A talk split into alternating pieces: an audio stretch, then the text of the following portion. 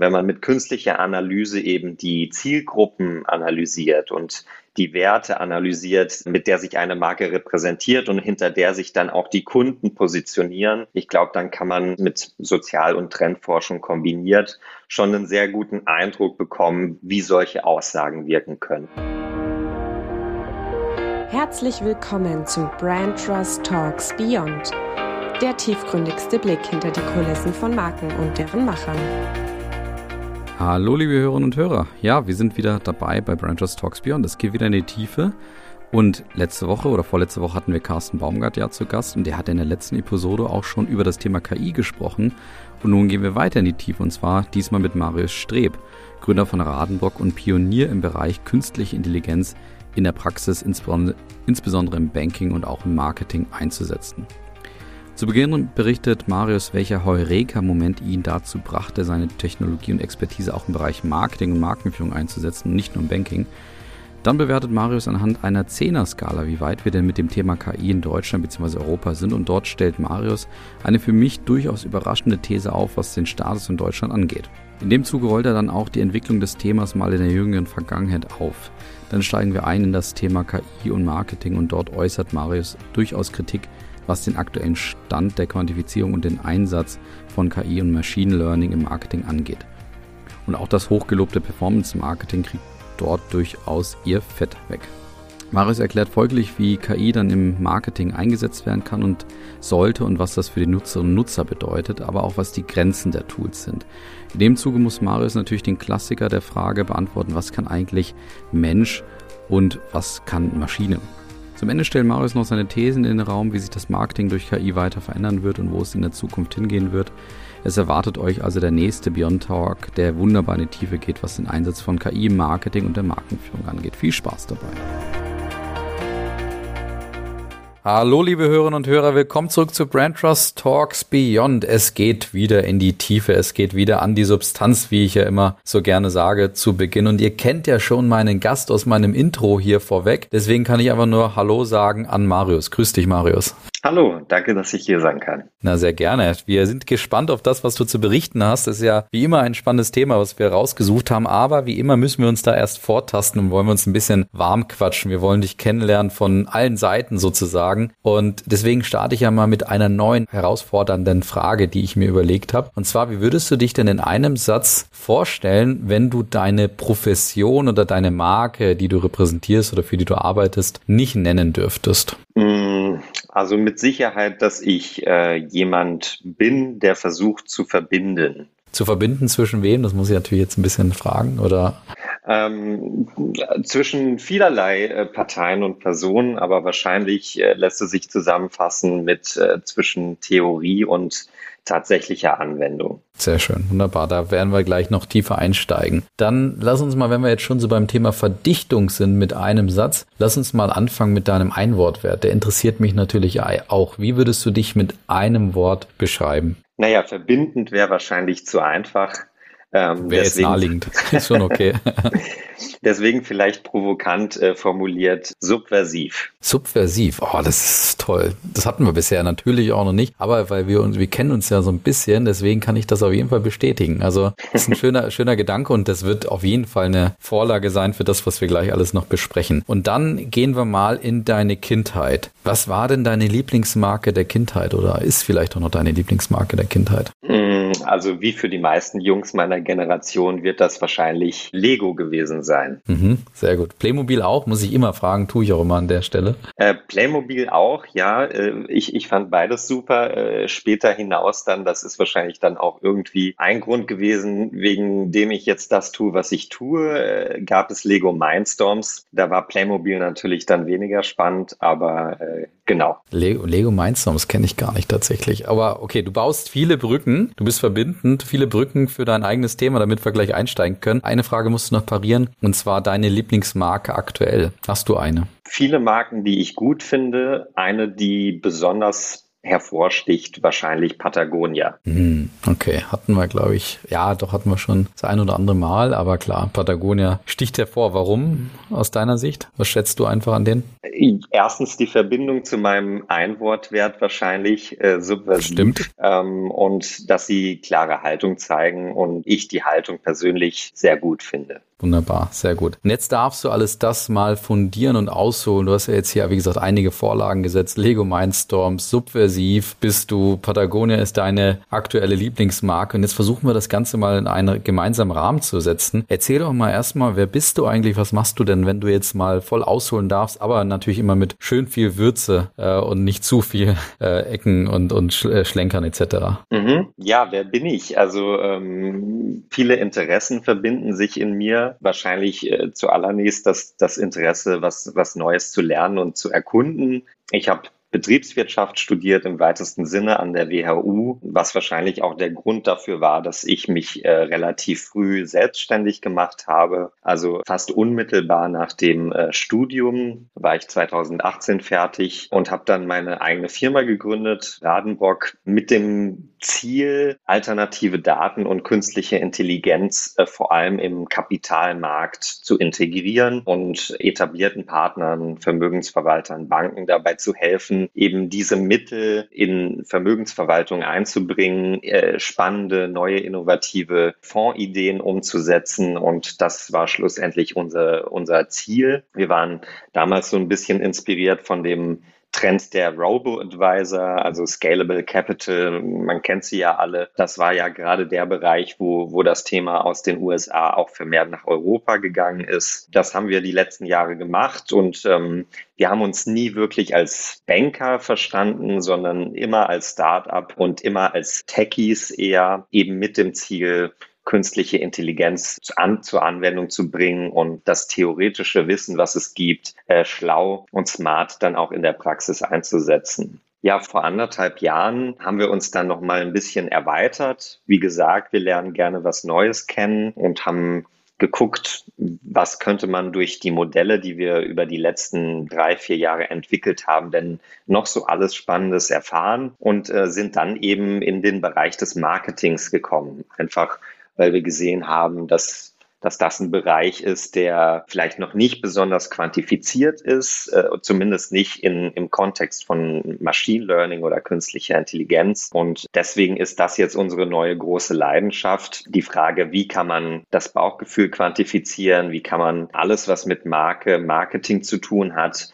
ähnlich wie wir es im Finanzmarkt getan haben, quantifizieren. Wo bekommt man alternative Datenquellen her? Ja, also in den letzten Jahren für die, für die Finanzbranche haben wir uns mit Satellitendaten beschäftigt. Ja, wo parken Autos? Wie viele Teslas werden produziert? Mit Telefondaten, Handydaten, wo verkehren Leute? All das, um eben am Ende herauszufinden, ob jetzt eine Firma mehr oder weniger Umsatz macht. Und mhm. wir glauben, da ist noch ganz viel Potenzial für das Thema Marke, äh, was, was noch zu heben ist. Sehr schön, okay. Das wird auf jeden Fall ein Schwerpunkt unseres Gesprächs auch sein. Aber Jetzt bist du natürlich direkt praktisch kalt eingestiegen mit dem Thema Machine Learning, künstliche Intelligenz. Und natürlich als junger Student, wie du es ja auch vor ein paar Jahren dann auch noch warst, da widmet man sich natürlich diesen neuen Themen. Aber trotzdem stelle ich mir immer die Frage, ob es da irgendwann mal so einen Moment für dich gab, vielleicht im Studium, im Gespräch, ein Prof oder vielleicht war es auch ein Artikel, der dich da irgendwie inspiriert hat. Aber gab es da für dich so einen Moment, so, so diesen Geistesblitz, das ist das Thema, mit dem ich mich weiter auseinandersetzen möchte in der Zukunft? Also vielleicht kein Heureka-Moment in diesem Sinne. Äh, künstliche Intelligenz ist natürlich ein, ein so breites Feld, was ja von, von A bis Z irgendwo dann Anwendung findet. Also allein im Alltag, ob man jetzt an, an Spotify oder Amazon denkt, überall ist künstliche Intelligenz ja schon in Anwendung. Was mich da fasziniert hat vor allem war eben die Tatsache, dass künstliche Intelligenz dabei helfen kann, diese furchtbar nervigen Prozesse, mit denen man sich so zu 80 Prozent des Tages beschäftigen muss, zu automatisieren und wirklich Zeit zu haben, sich neue Themen auszudenken, äh, über neue Konzepte zu denken, zu philosophieren und, und das dann umzusetzen. Und ähm, all das was die kreative Schaffenszeit irgendwie reduziert, dann der, der Maschine zu überlassen. Hm. Du hast dich ja dann dem Thema, eben wo du vorher im Banking-Bereich warst, ohne dich diesem Thema komplett zuzuschreiben, wie du vorhin beschrieben hast, also dich oder ihr euch da nicht so als Banker gesehen habt, habt ihr euch ja dann trotzdem eben vor eineinhalb Jahren dann auch entschieden, euch näher auch dem Thema Marketing zu nähern. Gab es da für dich so einen, äh, oder vielleicht da nochmal einen anderen Eureka-Moment sozusagen, dass du gesagt hast, weil das ist ja eben so ein bisschen beschrieben. Euer Ziel ist es dort leidenschaftlich eigentlich das Ganze auch zu quantifizieren. Gab es da für euch in dem, in dem Bereich einen Moment, dass ihr gesagt habt, da müssen wir unbedingt rein? Ähm, den gab es tatsächlich. Also äh, wir haben natürlich im, im Rahmen des Kapitalmarktes auch ständig Nachrichten getrackt, versucht, äh, das, das Sentiment zu verschiedenen Firmen, Rohstoffen, Themen zu überwachen. Ähm, und das war in dem Moment, äh, wo Adidas verkündet hat, keine Mieten mehr zahlen zu wollen. Und da dachten wir uns, ah, schauen wir doch mal, ob sich das vorangekündigt hat, diese, dieser Einfluss im, im Kapitalmarkt und auf den Aktienpreis. Und natürlich hat es das. Und nachdem wir das dann gesehen haben, hat sich für uns die Frage gestellt, okay, kann man sowas nicht präventiv handhaben? Kann man denn nicht vorher wissen, dass so eine Aussage irgendwie einen Einfluss auf den Aktienpreis haben könnte? Und welche Tools könnte man Markenverantwortlichen geben, um sowas zu verhindern oder zumindest zu wissen, was, was passieren könnte. Aber das musst du für so Normalsterbliche wie mich jetzt nochmal darstellen. Also erklär nochmal kurz die Chronologie. Also den Adidas-Mieten-Zwischenfall, den erinnern die meisten natürlich, so am Anfang von Corona letztes Jahr war das ja, mhm. Äh, wo sie sich dann, wo sie gesagt haben, okay, sie, sie wollen da für die Geschäfte, die eben jetzt geschlossen sind, dann keine Mieten mehr zahlen. Das war ja so im Kurzform, genau. glaube ich, die Darstellung. Und wie, was hatte das für einen Zusammenhang mit dem Aktienkurs dann und wie wie habt ihr das praktisch für euch auch untersucht und dargestellt? Ja, es gab ja einen fundamentalen Aufschrei. Also genau. äh, wir haben uns dann mal den Spaß gemacht und in die Kommentarleisten auf den Social-Media-Kanälen von Adidas äh, zu, zu schauen. Und äh, ich möchte nicht im Social-Media-Team äh, zu dieser Zeit bei Adidas gearbeitet haben. Und das hatte natürlich auch einen großen Einfluss auf den Aktienpreis wahrscheinlich weniger von institutioneller Seite, aber ich meine, man merkt, es gibt immer mehr private Anleger und auch die haben irgendwelche Vorstellungen von richtig und falsch und auch das kann natürlich dann einen Einfluss auf den Aktienpreis haben und das hatte es in dem Fall ja auch und äh, das, das war wirklich sehr, sehr spannend zu sehen und wenn man da als Mensch drauf guckt, äh, denkt man sich danach immer, hm, das hätte man ja als Manager selbst wissen müssen, dass sowas backfired. Aber die Frage, die wir uns halt gestellt haben, hätte man es denn objektiv wirklich davor wissen können? Äh, und das war eben der Anstoß für die folgenden Monate des Researches äh, in, in, in unserer Firma, um zu schauen, kann man das oder kann man es nicht. Und wie ist deine Antwort? Kann man es oder kann man es nicht? Ja, die Antwort wie bei allem ist ein klares Jein. ähm, Natürlich die Magnitude, also die Stärke, wie es sich bewegt, in welche Richtung, das ist immer schwierig und das ist natürlich auch sehr demografieabhängig. Also es hätte natürlich sein können, dass wenn das eine andere Firma als Adidas mit anderen Werten gewesen wäre, dass das die Kunden gar nicht interessiert hätte. Wenn das vielleicht von einer Diskontmarke gekommen wäre, wäre es was anderes gewesen. Mhm. Ähm, und insofern ist es natürlich schwer, immer die genaue Auswirkung zu sehen. Aber wenn man mit künstlicher Analyse eben die Zielgruppen analysiert und die Werte analysiert, mit der sich eine Marke repräsentiert und hinter der sich dann auch die Kunden positionieren. Ich glaube, dann kann man mit Sozial- und Trendforschung kombiniert schon einen sehr guten Eindruck bekommen, wie solche Aussagen wirken könnten. Mhm, sehr gut. Das fände ich für fürs Ende vielleicht auch nochmal spannend, dass wir da nochmal drüber sprechen. Aber vielleicht, um noch ein bisschen weiter uns vorzutasten. Wie würdest du denn aktuell sagen, wie ist denn der Status eigentlich des Themas Machine Learning, künstliche Intelligenz ich würde jetzt mal sagen, in, in Deutschland oder Europa kannst du selber auch wählen, was dir da so ein bisschen äh, näher liegt auch. Und vielleicht machen wir es mal mit einer Skala. Das habe ich jetzt schon ein paar Mal auch mit anderen Bereichen gemacht. Nimm dir mal eine Skala von eins bis zehn vor. Eins ist so praktisch komplettes Anfangsstadium, zehn ist ausgereiztes Endstadium. Wo würdest du gerade praktisch Deutschland und Europa beim Thema Machine Learning, künstliche Intelligenz einordnen? Mhm. Also das ist jetzt natürlich sehr subjektiv, weil äh, das ist so ein breites Forschungsfeld und ich bin ja auch nicht direkt in der Forschung involviert. Ich bin mehr so der, der äh, das Erforschte dann umsetzen will. Und ich glaube, auch das muss man dann nochmal differenzieren. Wenn es um die Forschung geht, dann stehen wir den USA wahrscheinlich wenig äh, nach in, in, in Sachen Forschung, klar. Mhm. Äh, es, es gibt dann natürlich viel, Firmen wie, wie Google etc., die in, in London oder den USA positioniert sind, äh, die AlphaGo geschrieben haben, die da federführend sind bei der Entwicklung. Also insofern klar sind sie uns da wahrscheinlich schon noch etwas voraus, aber wir haben auch viele Forschungsinstitute in Deutschland, die da extrem spannende Sachen entwickeln. Von daher würde ich da sagen, im Vergleich zu den USA sind wir vielleicht acht von zehn. Hm, okay. ähm, was die Umsetzung angeht, das sehe ich anders. Ähm, ich glaube, die angelsächsische Mentalität ist einfach grundsätzlich offener für neue Konzepte. Insofern lassen sich so Themen dann natürlich adaptieren. Ein weiterer Vorteil ist natürlich, dass man in den USA auch ein anderes Verständnis von Datenschutz hat, erstmal was ausprobiert und dann, wenn es gut funktioniert, reguliert. Äh, wir haben ja in Europa die Angewohnheit, erst zu regulieren und uns dann zu überlegen, was man damit machen kann. Da würde ich sagen, je nach Branche vielleicht sechs von zehn. Also es gibt sicherlich Branchen wie den Maschinenbau, wo so Sachen wie Predictive Maintenance schon fast Standard sind in, in vielen Bereichen, aber äh, so im wirklichen Business-Alltag, ja, wenn wir über in Anführungszeichen normale Berufe reden, Rechtsanwälte, äh, Betriebswirte, Steuerberater. Das ist ja alles noch sehr analog, sehr händisch und ich glaube, da ist noch noch ganz, ganz viel Luft nach oben. Mhm. Aber dann lass uns doch mal einen Schritt konkreter werden. Dann nehmen wir mal die gleiche Frage und übertragen es jetzt mal auf den Marketingbereich, weil das war ja genau der Punkt, wo ihr dann auch eingestiegen seid vor eineinhalb Jahren. Wie würdest du denn da die Punkte verteilen? Also zu diesem Zeitpunkt vor äh, ja, wahrscheinlich hat sich vielleicht ein Punkt geändert. Ja, ich denke, dass, dass Corona schon in irgendeiner Art und Weise ein Katalysator war. Vielleicht nicht für künstliche Intelligenz. Soweit sind die meisten Firmen noch nicht, aber zumindest mal das Thema digital und Internet nach, ja. nach vorne zu stellen und zu sehen, okay, das Thema mit dem Onlinehandel im B2C-Bereich ist vielleicht doch wichtiger in Zukunft, als wir das antizipiert haben. Und wenn der Groschen dann erstmal gefallen ist, dann ist das zum Thema äh, Machine Learning und Data Science auch nicht weit. Okay, und was würdest also das heißt, wie viele Punkte würdest du vergeben? Hm, also ich denke, vor Corona ähm, hätte ich vier bis fünf Punkte in der, in der tatsächlichen Anwendung von KI gegeben. Heute, heute sechs. Und ich finde, ein Punkt Steigerung in so einem kurzen Zeitraum ist für Deutschland schon ganz schön viel.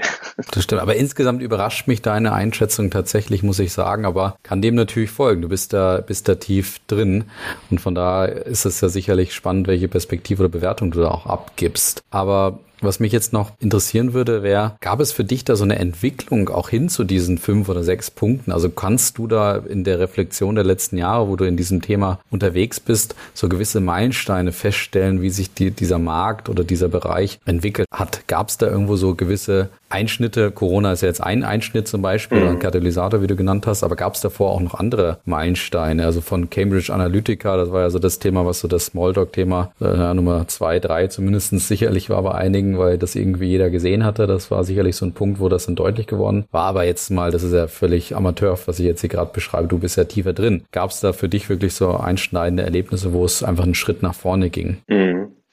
Also was man der Fairness natürlich sagen muss, ist, dass künstliche Intelligenz oder die Entwicklung von Modellen, die dann tatsächlich auch nützlich sind. Ja, also natürlich klar, so Modelle, die jemanden im Schach besiegen, die sind cool. Chatbots sind auch cool, aber die wirkliche, das wirkliche Use Case, wie man ein Business draus macht, der Weg ist sehr lange und meistens auch sehr teuer. Also es ist einfach eine sehr lange Forschungsphase, bis es dann mal wirklich angewendet werden kann. Und ähm, in China, in den USA sind die Forschungsbudgets einfach viel, viel größer. Man weiß, dass man erst investieren muss für den geneigten deutschen Mittelständler, der ist da wahrscheinlich weniger gewillt, erstmal so viel Geld in eine schwarze Box zu werfen, ohne zu wissen, ob das wirklich dann auch was bringt in Zukunft.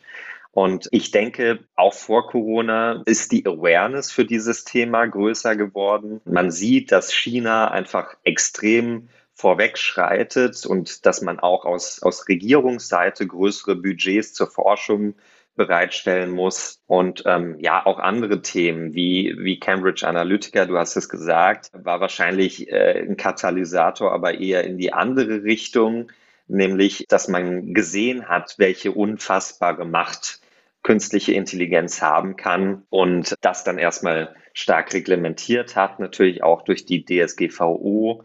Ähm, also vieles, was möglich wäre, ist nicht möglich aus gesetzlichen Gründen und das ist in 90 Prozent der Fällen auch ganz richtig und gut so. Aber ich habe es ja gesagt, wir regulieren gerne erst und überlegen uns dann was. Und das zumindest Cambridge Analytica war wahrscheinlich eher ein, ein Schritt in die falsche Richtung, zumindest was die Forschung angeht. Du hast jetzt eingangs gesagt, im Bereich des Marketings ist noch nicht überall praktisch diese Quantifizierung einhergegangen. So in die Richtung hast du es, oder du hast gesagt, dass euch das gerade interessiert hat, diese Quantifizierung, diese Daten auch mal darzustellen. Ist es denn eigentlich wirklich so, dass da ein Problem herrscht bei den Marketeers dieser Welt? Ich meine, wir haben Big Data, haben wir seit, boah, ich würde sagen, bestimmt fünf bis sieben Jahre, ist mindestens ein Buzzword oder, oder Trendbegriff. Und wir haben ja die gute alte Marktforschung, wir haben jetzt Instant-Marktforschung, äh, irgendwie gibt es natürlich auch noch einige, die qualitativ ganz viel auswerten. Wir haben ganz viele Daten, die auch zur Verfügung stehen.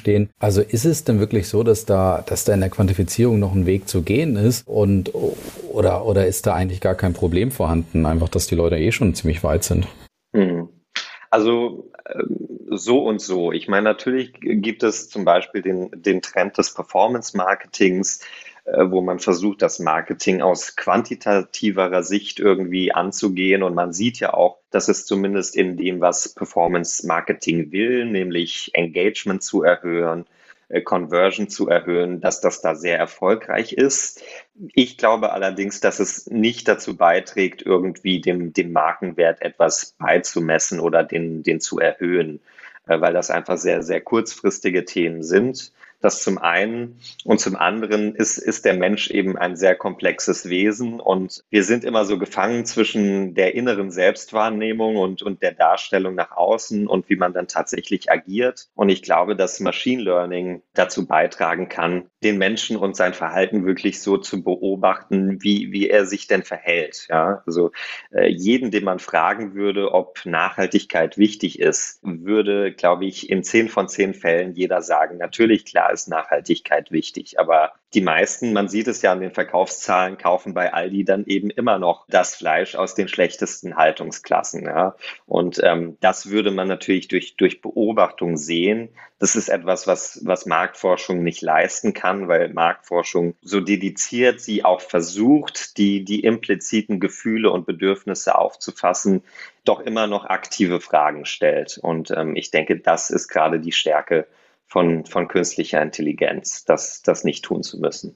Aber kannst du das nochmal einordnen und für uns strukturieren? Also, weil du hast jetzt da natürlich gerade ein paar schöne Ansätze rausgehauen. Also, wir haben Marktforschung auf der einen Seite, wir haben das Thema Performance Marketing irgendwo da mittendrin und wir haben jetzt vielleicht auch so dieses neue Feld dessen, was ihr da gerade für euch auch auch ergründet, also praktisch bestehende Daten zu nutzen, um daraus auch entsprechende Schlüsse zu ziehen. Kannst du das mal für uns übersichtlich strukturieren, was da gerade so vorherrscht? Ja, also grundsätzlich im, im Marken- und Marketingbereich ähm, ist es ja nicht so, dass es ja ein, ein, eine geringe Auswahl an, an Lösungen gäbe, die, die versuchen, die Marketingleute zu unterstützen. Also wir haben das Social Listening, das heißt, äh, man versucht dann aus Kommentaren, Engagement, Likes, äh, Shares, wie auch immer rauszulesen, wie ist denn gerade so das Sentiment zu gewissen Themen. Man versucht Trends zu identifizieren. Ja, sprechen Leute jetzt äh, kürzlich zum Beispiel über den, den Sommerurlaub auf Mallorca, dass der doch nicht möglich ist, weil jetzt Corona wieder verschärfte Maßnahmen hat. Also das ist, das ist das, was es dort gibt. Aber das verstehen wir eben als bloße Information. Das heißt, man, man kriegt da einen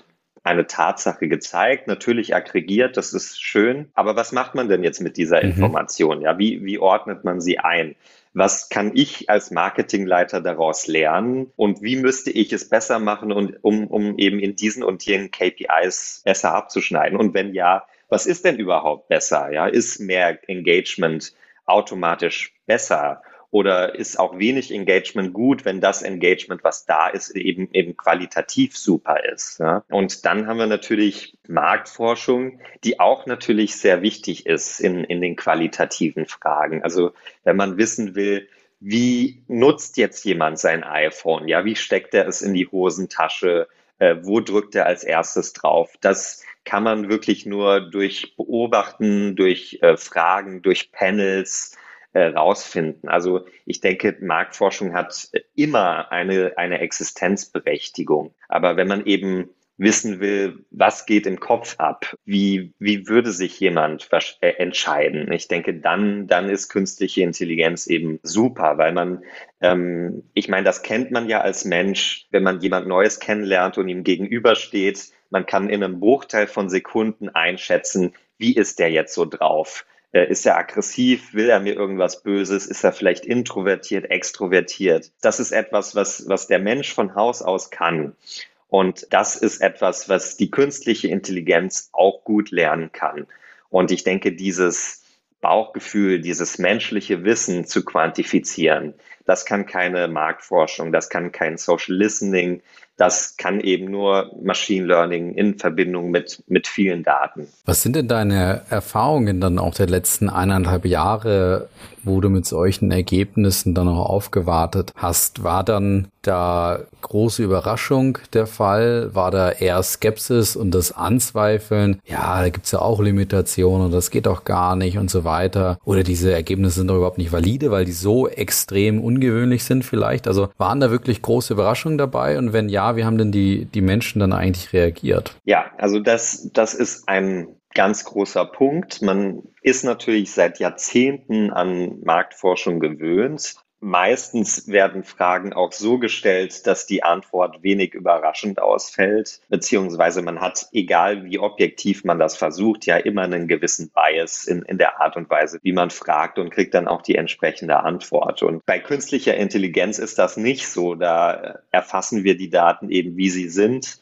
Und das kann einfach sehr häufig von dem abweichen, was einem die letzten zehn Jahre davor gesagt wurde. Und ähm, man kann natürlich sehr offen für künstliche Intelligenz sein. Wenn die Ergebnisse dann aber so äh, eklatant anders sind, dann muss man natürlich auch offen dafür zu sein, äh, die, die eigene Erwartungshaltung zu hinterfragen. Ich glaube, das fällt vielen noch schwer. Ich denke, Corona hat jetzt dazu beigetragen, dass die Leute ihre Erwartungen öfters mal hinterfragen. Aber das, das merkt man natürlich, dass es, dass es was Neues ist, dass die Leute denken, es ist eine Blackbox. Ich habe keine Ahnung, wie dieser Computer jetzt zu den Ergebnissen kommt. Und dann sind die auch noch so völlig anders. Da kann man dann eben einfach nur versuchen aufzuzeigen, wie der Computer da hinkommt, dass er eigentlich genauso lernt und arbeitet, wie das ein menschliches Gehirn auch tun würde äh, versuchen da irgendwie die Barrieren abzubauen und Sicherheit zu schaffen. Und ähm, der, der weitere Vorteil ist natürlich auch, dass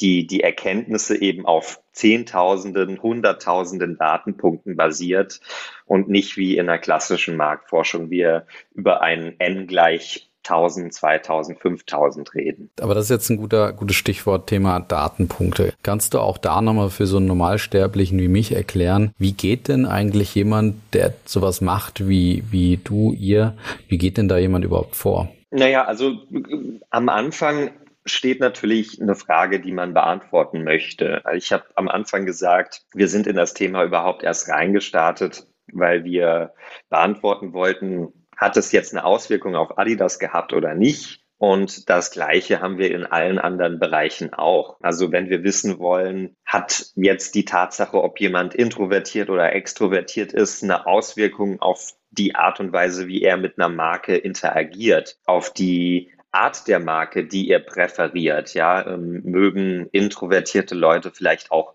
extrovertierte Marken oder nur, nur Marken, die ähnlich kommunizieren wie man selbst. Das heißt, erstmal das, das Formulieren von Fragen, die wir beantwortet haben wollen, dann zu schauen, was für Daten gibt es überhaupt, an, an welche Daten kommt man ran, gibt es in den Firmen, in den Marken Daten, die man, die noch nicht analysiert wurden, die man dann tatsächlich mal heben und, und in Anwendung bringen kann, gibt es im Internet äh, Daten öffentlich verfügbar wie Kommentare?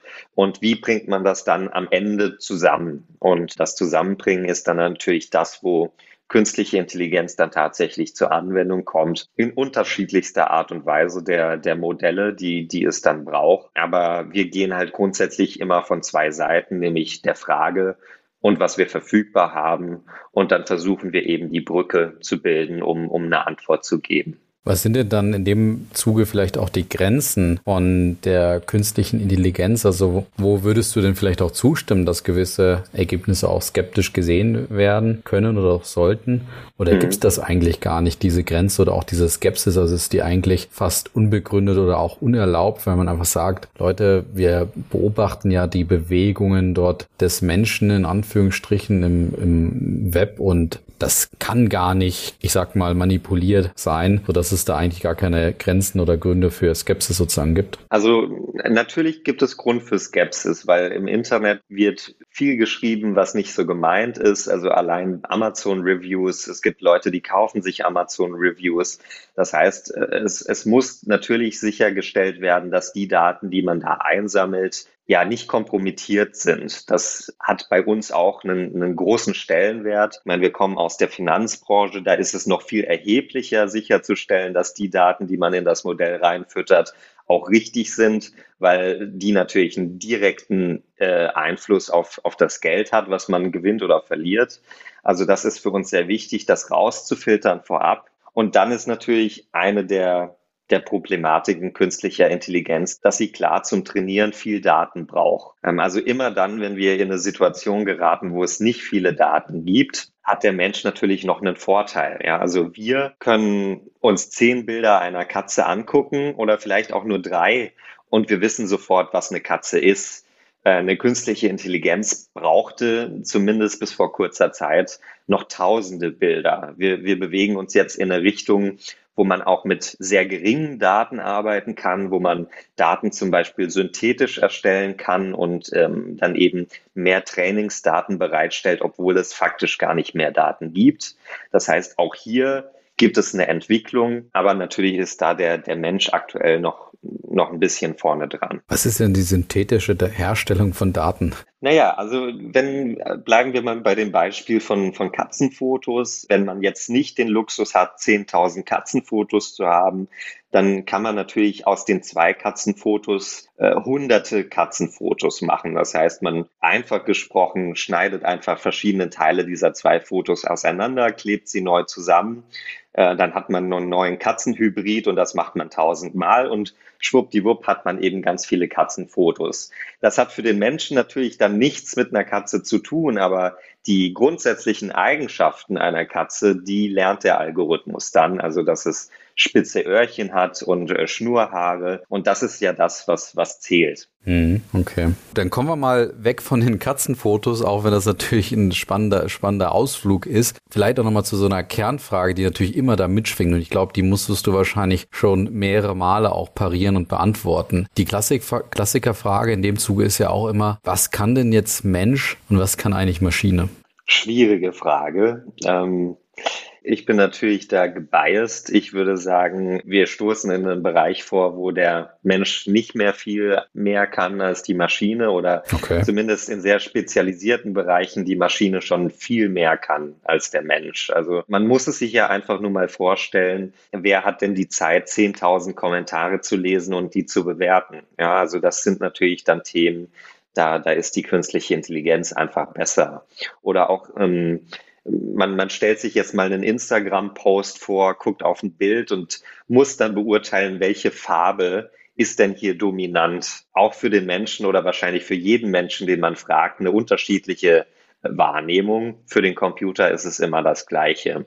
Ähm, und ich denke, das, was der Mensch so aus dem Bauchgefühl raus entscheidet, das kann künstliche Intelligenz mindestens genauso gut, wenn man, wenn man sie klug programmiert und, und aufstellt. Und deswegen bin, bin ich da zuversichtlich, dass auch im Marketing, in, in so einem kreativen Bereich, viele Themen automatisiert werden können. Hm. Dann lass uns vielleicht mal so ein bisschen noch äh, zum Abschluss in den Bereich, sage ich mal, Zukunft des Marketings einsteigen. Du hast ja eben schon den Punkt Performance Marketing auch versus Performance Branding auch angesprochen. Das ist ja gerade eigentlich eine sehr gegenwärtige, allgegenwärtige Diskussion. Also wir haben da also diese, diese Disziplin auf jeden Fall mal der extremen Performance Marketer, die eigentlich sagen, ich kann dir hier alles in deinem Webshop irgendwie optimieren mit irgendwie der Button ist grün oder rot oder oder blau und dann habe ich daraus direkt eine Hypothese formuliert, die ich dann bestätigen oder verwerfen kann. Wie siehst du das in Bezug auf das Thema Markenführung? Also ist Performance Marketing jetzt das, ich sag mal, Allheilmittel dort, äh, jetzt auch bei natürlich Online-Marken oder ist da euer Thema, euer Ansatz vielleicht in gewisser Weise in bestimmten Bereichen auch überlegen oder auch unterlegen, kannst du auch offen sagen? Mhm. Also ich denke, das Ziel von Performance Marketing ist ja eine extrem hohe Conversion in welcher Demografie auch immer zu bewirken. Und ähm, ich könnte durch Performance Marketing gesteuert auf eine Webseite kommen, die super finden, das Produkt kaufen, weil der Button genau da ist, wo ich es haben möchte, unterbewusst. Ich könnte aber trotzdem am Ende des Tages nicht wissen, wie der Webshop hieß. Ja, und ich glaube, dass das ist halt der Unterschied, ja. Ähm, nur weil man da unterbewusst hingeleitet wird oder unterbewusst äh, das so optimiert ist, dass dann auch tatsächlich ein Kauf oder eine Conversion stattfindet, heißt das ja nicht, dass es da eine Markenbindung gibt.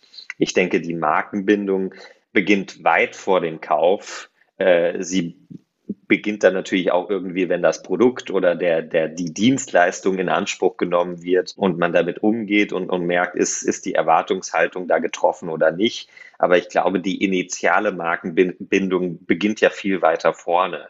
Ja, wofür steht die Marke? Wie kommuniziert die Marke mit mir? Nimmt sie meine Bedürfnisse ernst? Das sind alles Themen der, der Kommunikation das ist ja das eigentliche Ziel von Marketing gewesen. Und Performance Marketing ist ja eigentlich das gleiche auf Steroiden, nur irgendwie ist auf dem Weg dahin die Kommunikation verloren gegangen. Und auch da kann man natürlich dann mit Performance Marketing AB-Testing machen schauen, ist dieser Text jetzt besser als der andere. Aber es wäre ja konsistent, wenn man, wenn man von Anfang an gewisse Werte hat, die man immer kommuniziert, die natürlich dann je nach Demografie ein bisschen abändert, aber nicht den Leuten sagt, was sie hören wollen, sondern das, wofür man als Marke steht, weil nur so lässt sich ja irgendwie dann ein konsistentes Markenbild erarbeiten. Interessant. Da sind wir natürlich dann bei unserem Thema. Das ist äh, sehr spannend und höre ich dir da gerne auch natürlich zu. Kannst du das auf ein Prinzip runterbrechen, wo du sagst, Performance Marketing ist eigentlich dafür und euer Thema ist eigentlich dafür da?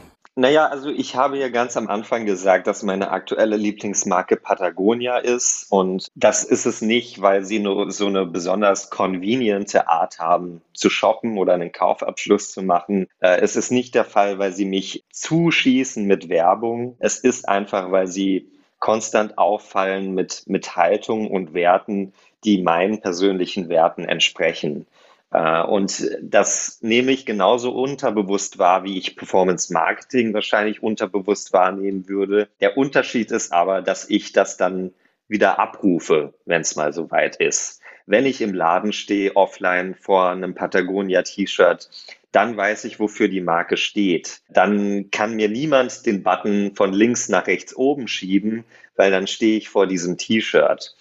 Ähm, und klar natürlich auch, wenn der Offline-Handel immer unwichtiger wird in Zukunft und wenn es auch viele Themen gibt, die gar nicht im Offline-Handel stattfinden, dieses wieder hervorrufen von Markenwerten, das beginnt viel früher. Und ähm, einfach diese, diese Beziehung zu pflegen mit Kunden, dass sich jeder ernst genommen fühlt, dass man nicht sagt, hey Kids, guck mal, wie cool ich bin, mit dem Versuch jetzt bei Gen Z anzukommen, sondern wirklich Themen aufgreift, die ihnen wichtig sind, zu zeigen, wie die Marke in ihrer Lebenswelt stattfinden kann, auf ihren Kanälen stattfinden kann. Das ist meine Definition von, von Kommunikation und in dem Sinne Marketing. Und deswegen haben wir das ja unter dem Begriff Performance Branding zusammengefasst weil das wirklich dann den Markenwert bildet, aufbaut und ähm, auch sicherstellt. Kannst du es mal erklären, wenn du jetzt den Begriff eh fallen lässt, also Performance Branding, wie funktioniert das? Welche, welche Schritte habe ich dort sozusagen, die ich dort vornehme, um, um Performance Branding im Vergleich zu Performance Marketing zu betreiben? Weil was ich jetzt mitnehme von dem, was du sagst, ich formuliere jetzt mal die These, dass wahrscheinlich das, was du jetzt gleich ausführst, das, was vielleicht so ein bisschen der Basisschritt ist und der, der erste Schritt ist. Und natürlich, wenn ich dann einen Webshop habe, kann ich natürlich den Webshop dahingehend auch optimieren, dass ich eine bessere Kon Conversion habe etc. Aber es geht, du hast dann eigentlich, wenn man so sagt, gar nicht mehr die, oder wenn man so will, gar nicht mehr die Freiheit, dass ich sage, der Button ist jetzt rot, grün oder blau und ich gehe nur noch nach Conversion, sondern eigentlich muss ich mir überlegen, der Button muss in der Farbe sein, wie es meine Marke mir aufgrund meiner Haltung, meiner Position, meiner Werte irgendwo vorgibt. Und dann kann ich natürlich schauen, ob er irgendwo besser im Sichtfeld ist oder sonst was äh, oder größer, kleiner etc. ist. Das ist vielleicht dann nicht mehr ganz so hart von der Marke äh, abhängig. Aber eigentlich ist doch dann wahrscheinlich euer Ansatz die Basis und Performance Marketing ist dann die Optimierung, die oben drauf kommt. Ja, und also äh, genau wie du sagst, starke Marken haben ja die Möglichkeit, etwas zu entscheiden und die Leute davon zu begeistern. Ja, also äh, wenn man sich das aktuelle MacBook anguckt, viele ärgern sich wahrscheinlich darüber, dass kein normaler USB-Anschluss mehr dranhängt. Und Apple hat das einfach so entschieden. Äh, und das, das können sie halt als starke Marke. Und ähm, wenn sie das aus Performance-Marketing-Sicht gemacht hätten, dann hätten wir wahrscheinlich auch weiterhin noch einen normalen USB-Anschluss. Ja. Und das Gleiche kann man im, im AB-Testing sehen. Ja, man hat zwei Texte, man verändert dann mal hier ein Wort und dann konvertet das vielleicht besser. Aber was nicht beantwortet ist, ist ja das Warum. Warum konvertet dieser Text jetzt besser mit einer gewissen Demografie? Und äh, damit man eine Marke führen und steuern kann, muss man ja wissen, warum etwas einen gewissen Effekt hat. Und ähm, wir versuchen eben durch, durch die Analyse von Verhaltensdaten von Menschen, durch Sozial- und Trendforschung, all das zu quantifizieren, um wirkliche Steuerungstools zu bieten und zu, zu sehen, okay, dieser Text gibt jetzt zu so und so viel Prozent das Thema Nähe wieder oder das Thema Sicherheit wieder. Und wir wissen, dass das bei der Generation Z zum Beispiel wichtig ist. Äh, wenn man das weiß, dann weiß man, worauf es in einem Post ankommt. Und dann muss man gar kein AB-Testing machen, sondern weiß von vornherein, wie man kommunizieren muss. Natürlich ist das Performance Marketing dann immer noch dazu da, die Leute besser zu erreichen aber man muss sie ja mit einer ja, Kommunikation erreichen, die auch das auswirft, was, was man hören will und, und was, was die Zielgruppe anspricht.